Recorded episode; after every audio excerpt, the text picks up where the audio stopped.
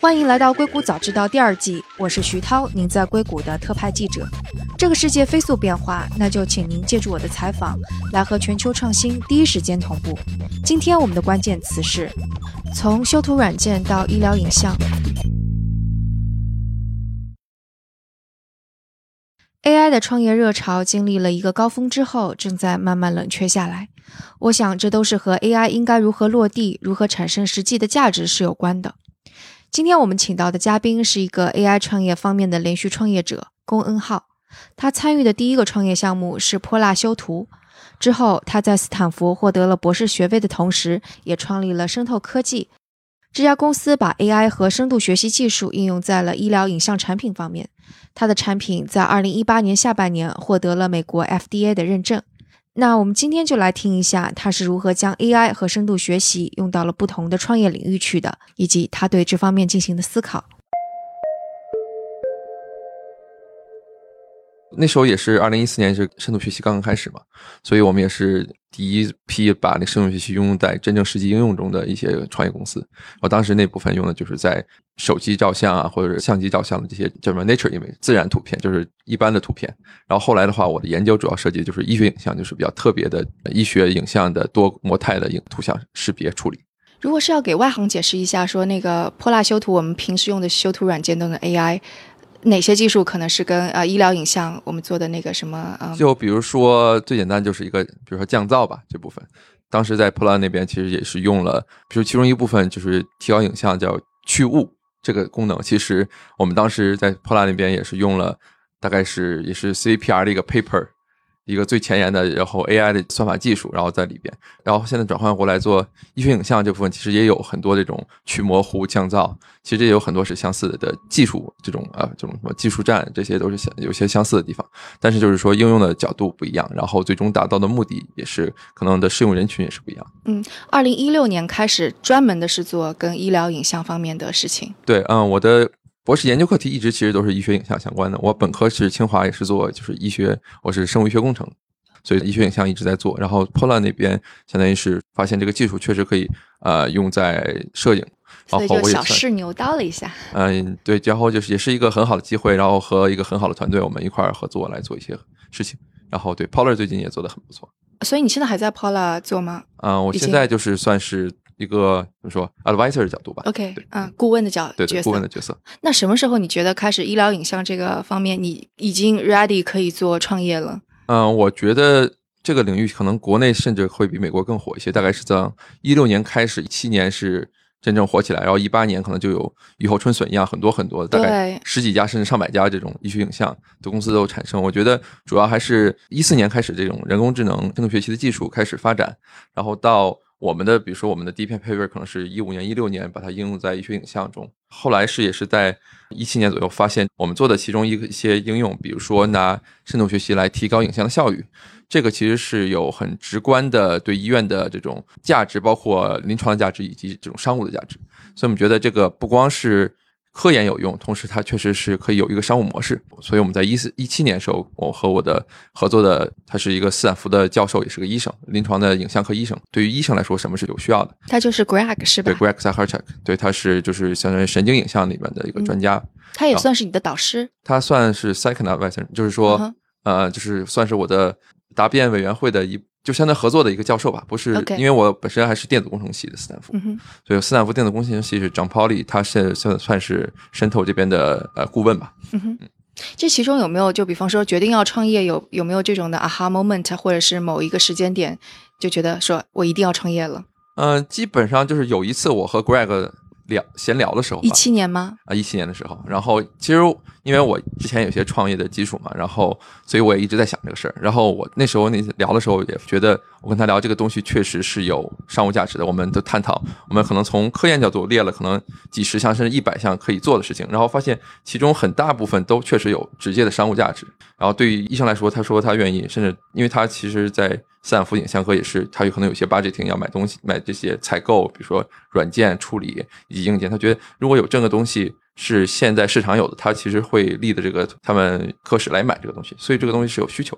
所以我们那时候就开始觉得，呃，技术是到位了，同时那时候因为我们已经发表了几篇文章，就是说科研论文，就是用医学影像这种应用深度学习，优化传统影像，然后来提高影像效率。然后那时候我们从技术以及产业确实都是有这种需求，然后我们就决定开始做。然后我是和 Greg 大概是一七年七八月份开始有就确定，然后走这个就是开始创建的公司。嗯，所以你说你真的是把啊 AI 在医疗方面的应用全都列了一遍。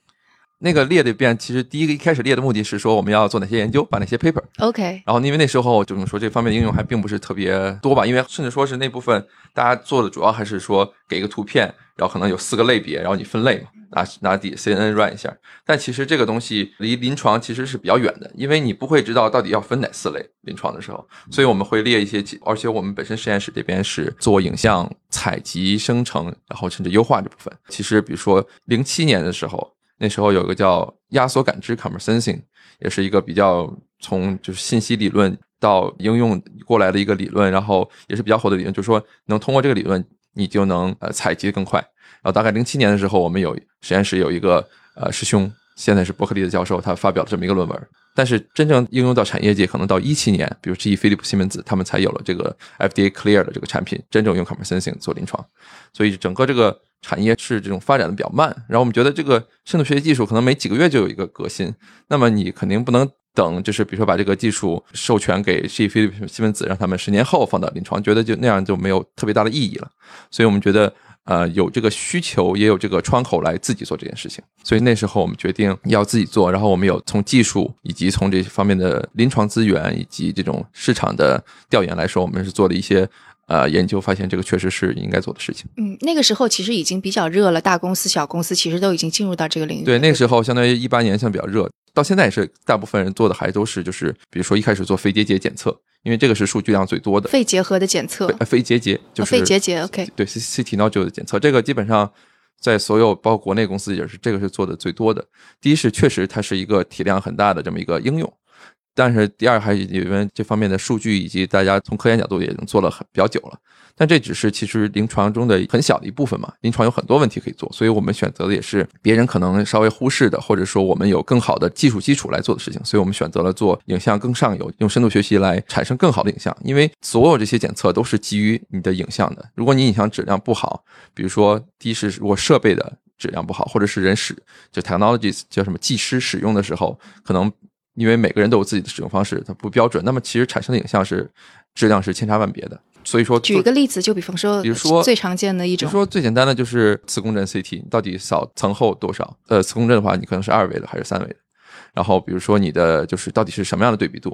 哦，这个好专业，听起来非常非常，就是说一个机器它其实就类似于照相机，你有曝光啊，然后时间什么快门时间，这个每一个设置不同，它产生的样子都是不一样的。但是什么样的影像是对临床最有价值的，或者对诊断来说最直观的？那其实这个东西需要通过一定经验来做的。而一般可能技师的话，他还会有一个固定的 protocol，他可能是基于这 protocol 就是固定的这么一个流程吧，或这么一个参数。可能每个医院都是通过自己的经验选择不同的参数或者不同的质量的图片。那么这样的话，真正做诊断这部分其实是。非常依赖于这个图像质量的，因为特别是深度学习，它深度学习因为这数据 database data driven 就是数据支持的算法，它看见了什么数据，学到什么数据的信息，它基本上就会依赖于你的数据必须得是这个样子的才能做。那么相当于从诊断来说，就是你必须得要有一个高质量数据，才能高质量图像影像才能做好高准确度的诊断。所以我们从基础角度来说，我们想用深度学习能让。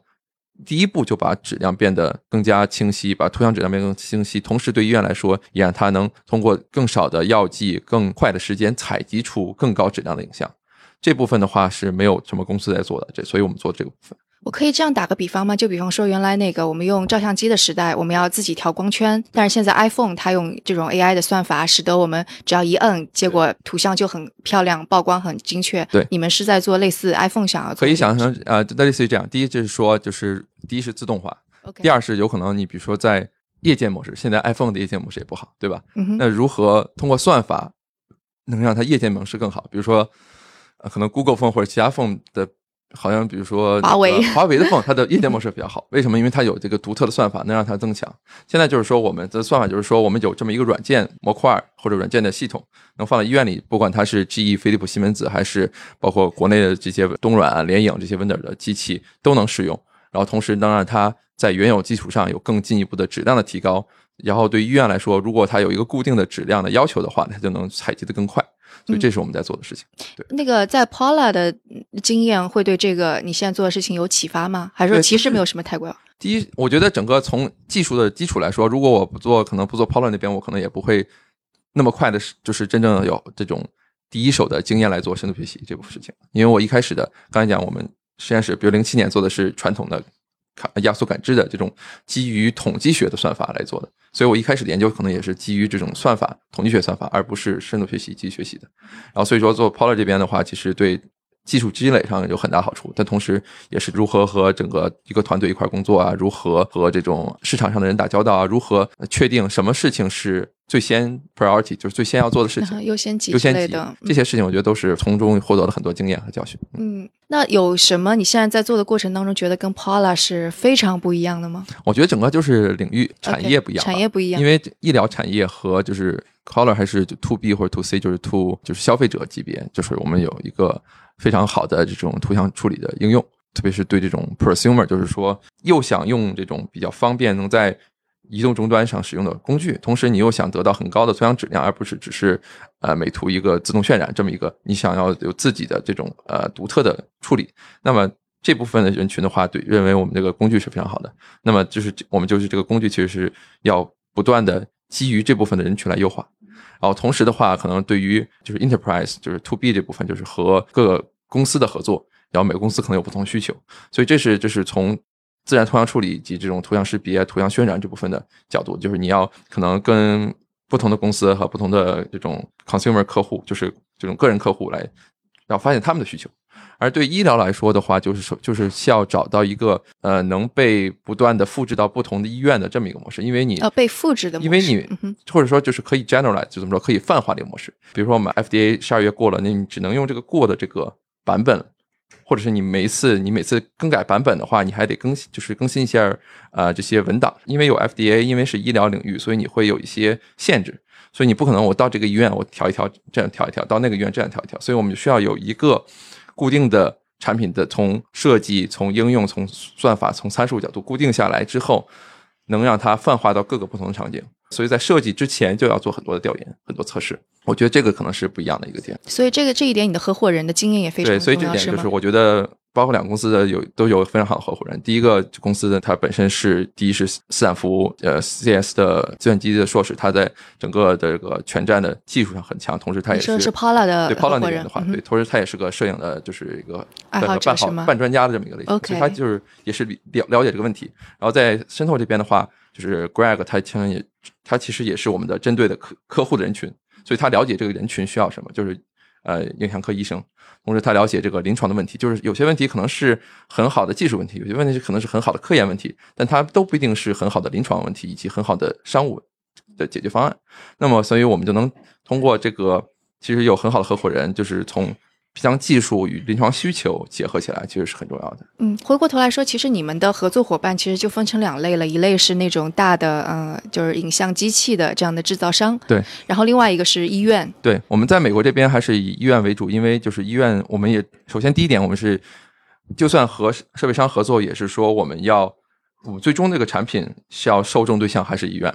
所以说，就是他们的目的是一样的，只不过就是说，可能是渠道不一样。一个是和设备商合作在进医院，一个是我们直接自己进医院。然后，因为我们团队在美国有比较强的这种临床背景啊、科研背景，所以我们能直接和比如和 UCSF 的，比如说影像科的系主任，因为他作为一个呃既是临床的这种医生，他所以他要了解你的这种科研临床的产品质量，同时他也是相当于是管理者，所以你要了解他要了解这个东西是否能给我医院带来价值。所以我们能直接切入到这个这样的人群，然后他就了解这个产品确实是有价值的，所以他会做测试。你们其实不需要前期先跟各个设备商进行特别多的沟通。这也是我们从设计角度来说，我们刚才讲就是我们这个软件是，比如 GE、飞利浦、东软、联影都是可以使用的。就是包括我们做 FDA 的时候，我们就把所有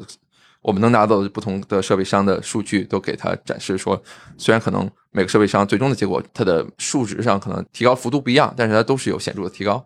然后所以说从算法以及产品设计角度是可以泛化的。比如从影像角度来说，设备商其实是这块只是就是影像设备商，那其实它后面这影像还要放到它这个信息系统 PAX 里边这个设备上，但它们之间都是这种标准的 DICOM，叫这种医学影像的格式，所以我们是基于这个格式来做这种呃相当于数据的传输和转化吧，所以这样的话就可以各个设备商、各个的这种系统就供应商都是可以适用的。嗯，这种的模式在中国适用吗？这种模式在中国。相对来说也是比较适用，就是说从这个技术角度也是可适适用的，就是因为格式其实都是格式国际上都是用这个标准。OK，所以就是地区的差距也不大，地区地区差别不大，但主要就是说中美可能从这个临床需求也会有不太一样的地方。然后比如说我们在美国就是要提高影像这边的效率，然后同时的话在国内的话，我们可能是要既要提高影像效率，也要提高影像质量，因为国内的病人比较多，所以它本身的每一个 scan 的它的时间窗口就很短。OK，所以它可能一开始只能扫一些。基础的影像，但是如果我们能加速之后，它其实第一是能让它扫更多人，但更多的是同一个人，他可能能扫更清晰的信息，可能过去扫不了的信息。比如说在国内的话，一般 MR 磁共振还是扫二维为主，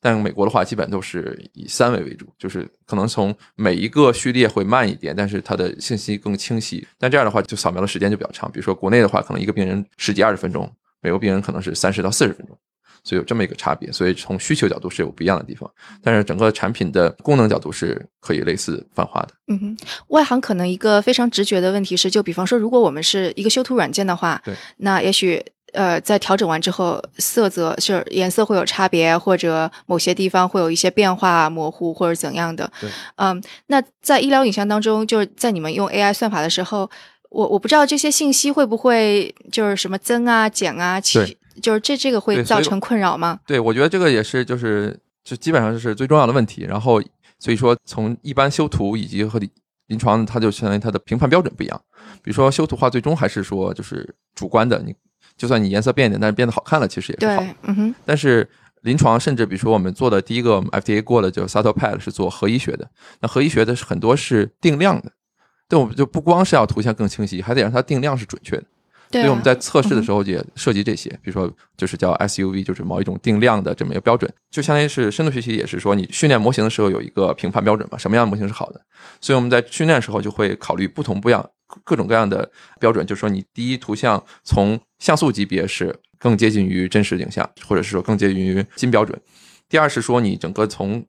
主观的感受，一般用各种不一样的这种主主观感受的，甚至这种最近的这种 GAN 的这种 loss 叫什么生成模型的这种 loss，主要是这主要是针对主观感受的。第三个可能还是说这种定量标准，就比如说你的病灶的某些定量的标准，你要保证它是完全准确的。你可能背景上都黑的地方，你要变一变，其实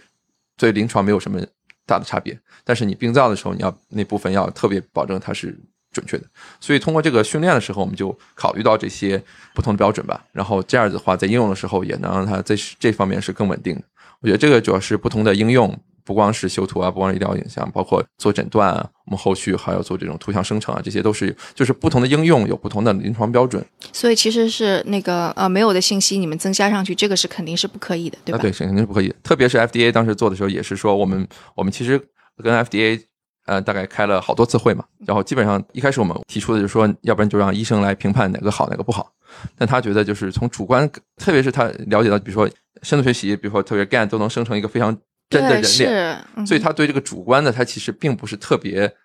他或或者说他已经觉得。主观不会有太大问题，就他相信你肯定能得到比较好的主观。对，那他最近的一个例子就是那个自动生成了非常自然的人脸的那个是哪家公司？是 NVIDIA 对对，是 NVIDIA 的。对，其实生成简单图像人脸是做的比较久了嘛，但 NVIDIA 他们做的更 high resolution 高高清晰度，就基本上是更真实的、更这样的人脸。所以说，就是深度学习来在这部分是没有什么问题的嘛。特别 FDA 也觉得你你可能生成一个很好看的图是没问题的。但是对他来说，或者说对临床更重要的意义是说，如何生成更准确的图，或者你如何确定你能在最短的时间的最快速采集、最低成本采集情况下生成最准确的影像。然后同时，这个准确影像的定义也是说，能给临床带来最好的价值。对。所以 FDA 在审核的时候是要怎么去评判你们这个是真的是准确的呢？需要那个对病人扫描，呃，就是那个扫描两次，然后来。哦我们很多，我们大部分数据都是有扫描多次的，因为我们要自己做这种，包括从开发角度以及从评判角度来说，我们都是要扫描多次。特别扫描时候，我们是比如说在医院让他扫一个慢的影像，然后再扫一个快速影像，然后把快速影像通过我们算法增强，然后让临床医生他可能都觉得这两是一样的，或者说他认为这两是能有同样的临床这种病理发现吧。大概是通过这几个角度来证明。嗯，你刚刚说 FDA 现在审核通过的其实是你们第一代产品还是怎么第一个？就是我们有呃，我们也是说有大概三个主要的产品线吧。一个是说做核医学应上面的应用，也就是说 PET 叫什么中子放射性影像，还有一个是呃磁共振。啊，我们着重在这两个领域，因为这两个是在特别美国，估计在美国和其他地方都一样，就是是最贵的，也是最慢的影像。比如说磁共振的话，一般一个影像可能就是从 list price，从它的标价可能得一千到两千美元。呃，两千美元。对，然后国内的话可能是三百四百人民币，但相对来说可能也比超声、比呃比 X 光都贵很多。然后核医学是更贵，在美国可能得五千以上。然后如果是那种比较特殊的药剂做的，比如说看老年痴呆的，如果是自费的话，可能得三万美元一个 scan。因为它整个产生以及它的这种时间上是比较长的。然后在国内的话，PET CT 和 PET MR 就是这种呃核医学的一些非常普遍用来做癌症的应用，包括癌症的早期甚至发现以及这种定位它到底是到哪个周期了。因为它是定量化的一种影像，所以它是一个癌症的金标准。然后一般在国内的话，估计也得小一万人民币。所以这个是第一是它就是从体量上，然后价格上以及它的时间上，基本上都是它一般得几十分钟。从这个角度来说，就是有很大的空间可以通过算法来提高，所以这也是我们选择这两个领域的一个重点。而且它里面也涉及到了影像采集，涉及到了一些药剂使用，有很多可以优化的地方。比如磁共振的话，我们不光是有一个产品是相当于影像加速，还有一个产品是最近也是在 RSNA 获奖的，就是说能通过深度学习来减少这个造影剂的使用。因为造影剂的话，最近欧洲的已经停掉了大概四个产品造影剂产品，因为镉是一种重金属嘛，是基本上也可能有三分之一到二分之一。磁共振影像都在注射这个显影剂，但是大概在一四年之后，大家发现这个显影剂其实，我们认为它是通过比如说走肾就排出去了，但是它其实，在正常人上它也没有完全排出去，它会停留在身体内，基本上就是这是一个比较严重的问题，但是也算是现在国际临床影像中一个大家比较关注的，就是一个影像安全性的问题。然后所以这部分的话，我们做的就是说。其实你并不需要，就是并不需要那么多显影剂，因为人看的显影剂是说人通过这个显影剂能让呃你影像中病灶部分变亮，变得比其他地方都亮，这样人就能看出来了。就人的话可能只能看几个灰阶嘛，但算法它可以看非常小的这种变化，所以我们通过算法来增强，能让它就是影像变得更清晰，然后它的病灶变得通过很少的剂量就能看出来。然后所以这是一个既是算病灶发现，同时也是这种图像生成的这么一个应用。然后我们现在有这种从核医学、磁共振，然后以及这种造影剂，这个是大概我们三个一开始的产品。大概后两个应该大概是今年第一季度想提高，第一、第二季度提交 FDA，然后就是在今年就能做通过临床来做。然后这个大概是说我们想也是想建立一个跨模态、跨。病种的这么一个临床的系统吧，因为特别在美国这块儿，如果两个公司都有这种应用，但第二公司有一新的一个应用，它的话，它可能会倾向于这种能有更全病种、全流程这种应用的公司。所以我们也是想打造这么一个跨病种、啊跨影像模式的这种数据平台。然后通过这个，其实我们也在和药厂啊来做一些不同领域的合作吧。和药厂的合作，你是指什么？我们现在还是在探索，然后主要做的就是说，其实因为我们能让影像变得更高质量、更快速。然后同时也可以预，甚至我们有一个研究是预测出之后的影像的发展。那么其实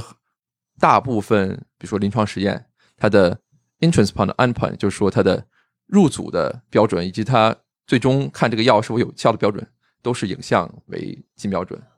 或者是说影像为第二标准，可能是。临床表现为第一标准，影像为第二标准。就影像是一个非常重要的临床的，呃，做临床医学呃医药实验的一个标准。所以说，我们也是在探索这方面的应用。嗯嗯，那个 FDA 其实给我的感觉是，它对审查是非常漫长的。那你们的审查怎么能够这么快？第一类，我是觉得 FDA 相对来说比 CFDA 可能或者国内换名字了，就是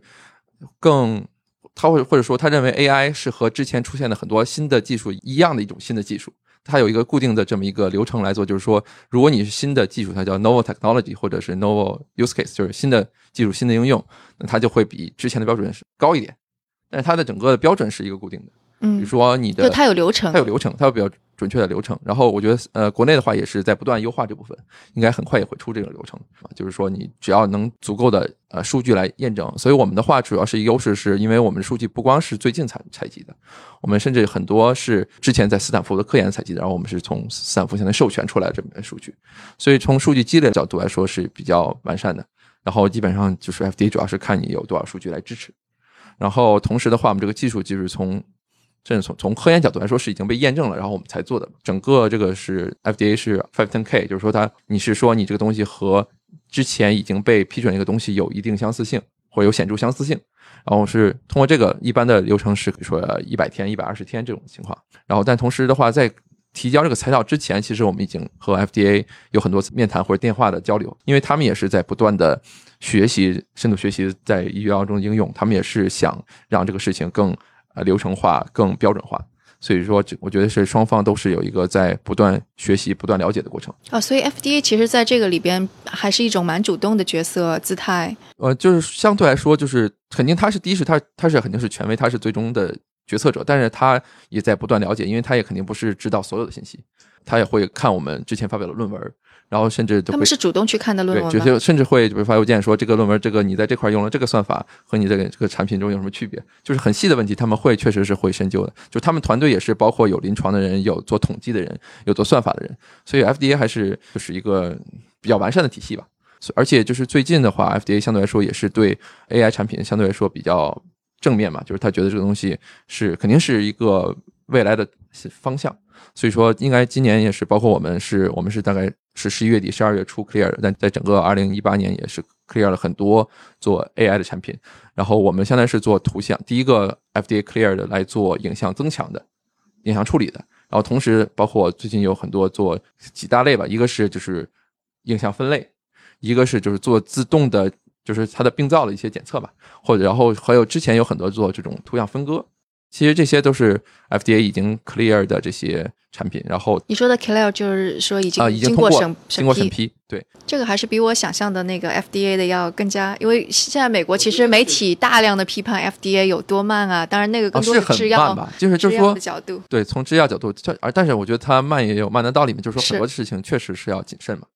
然后但是它现在就是说对于软件来说，相对来说可能更宽松一些，因为。软件有后续很标准化的这种不断，就是你批准之后的监测过程，就是你使用每次使用如果出现问题，医院都会要汇报给 FDA，就是一开始就是说出口可能是要宽一点，但它不断的在。收紧来监测，宽进严出的这种，这好像又不是进出，但反正就是大概这个感觉吧，就是宽进严出这种感觉。然后呃，但是它对药物来说，可能就是你不能说让人来测试药物，对吧？但是对软件来说的话，特别是现在很多大部分还是一个辅助性的诊断，不是说完全替代医生嘛。所以这个的话，其实它的可以不断的在市场中做一些更进一步的测试，因为毕竟你能我们能提供很多数据，但也是有限的数据。就是你，那如果你真正让它，其实最好的方式，最好的检测方式就是让它在临床更多的应用，发现更多的这种一开始细枝没有发现的细枝末节的这种有可能的问题。对，因为这种叫 corner case，就是你可能的，你可能测检测不到的问题，在你本身测试中，你肯定不能把所有的可能性都检测出来。对，所以说这是 FDA 的一个它的策略吧。我觉得可能国内的话也是在不断的想走这个策略，把它主要就是要标准化，然后把这个流程走出来。就我觉得类似我们现在，比如说 FDA 跟我们经常会交流，或者是我们要提交，比如它流程中有 pre-submission，就是你在提交材料之前要跟他开一遍会，然后看看这个提交东西是否是合理的。他一开始现在先检查简单的看一下你的这个方向是否正确嘛。然后国内的话也是，应该是国内的呃它的监管部门和很多公司也是不断的在开会，在协调，了解要如何制定这个标准，如何做检测。我觉得这都是一个互相学习的过程。在你们这个事情出来之后，有没有其他的人迅速跟进？因为我知道 AI 行业很多人都是看到一个领头者，然后后面马上。我觉得肯定会有吧，但是就是目前的话还不是很清晰，但我觉得肯定会有，所以我们肯定不会指望着没有人跟进，但是我们就说要让它不是说不可复制，而是说要让它望尘莫及，就是要不断的提高。我觉得我们从技术角度，从这种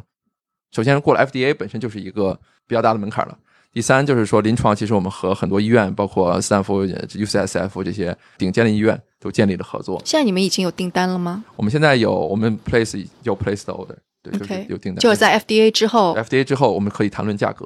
然后可以做测试。现在过程中就是说，我们要尽早的把这个这种价格模式和商务模式理清楚嘛，因为我觉得国内的其实有很多这种，比如说几十家、上百家做 AI 影像，但是产生收入的模式还并不是特别清晰。虽然它可能在市场应用的角度来说，在所有家医院，就是怎么每家医院可能有好几家产品都在做测试，或者说都放在那里，至少是进入到医院。但是落地和真正的市场应用和这种商务模式还是有一定距离的。这个商务模式是就你们现在是怎么考虑的？就是说，呃，其实最主要的角度来说，你是你是要能真正证明你能给医院带来效益。嗯哼，包括我觉得他们省钱这个意思。对，要么是省钱，要么是创造更多的价值。其实这一点，我觉得是。在国内，在美国都是在什么地方都成立的。就是说，他愿意给你付钱的原因，就是因为能让他在长远的角度能有 return，就是能创造更多的价值。所以说，我们在美国，比如说最简单的，如果我们比如说 MI，比如斯坦福 MI 一台机器一年可能带来五百万美元的这么一个价值，产生影像的价值。如果你能让它提高百分之二十的效率，那对医院来说就是一百万美元的新的价值。所以说，从这个角度来说，我们是就是要从呃临床。质量以及从这种叫 economic study 经济的这种测试吧，市场测试来论证，它确实是能给它带来效益的。所以，就现在其实你们如何定价是一个比较头疼的事儿，相对比较头疼。但是我们有一个基本的模式，就是现在的定价，就是说从我们角度来说是一个比较好的价位，但从业角度来说 no brainer，因为我们这个产品，比如能加快影像四倍，那他随便算了算就说非常简单，一台 scanner 一台机器就能带来比如百万的价值。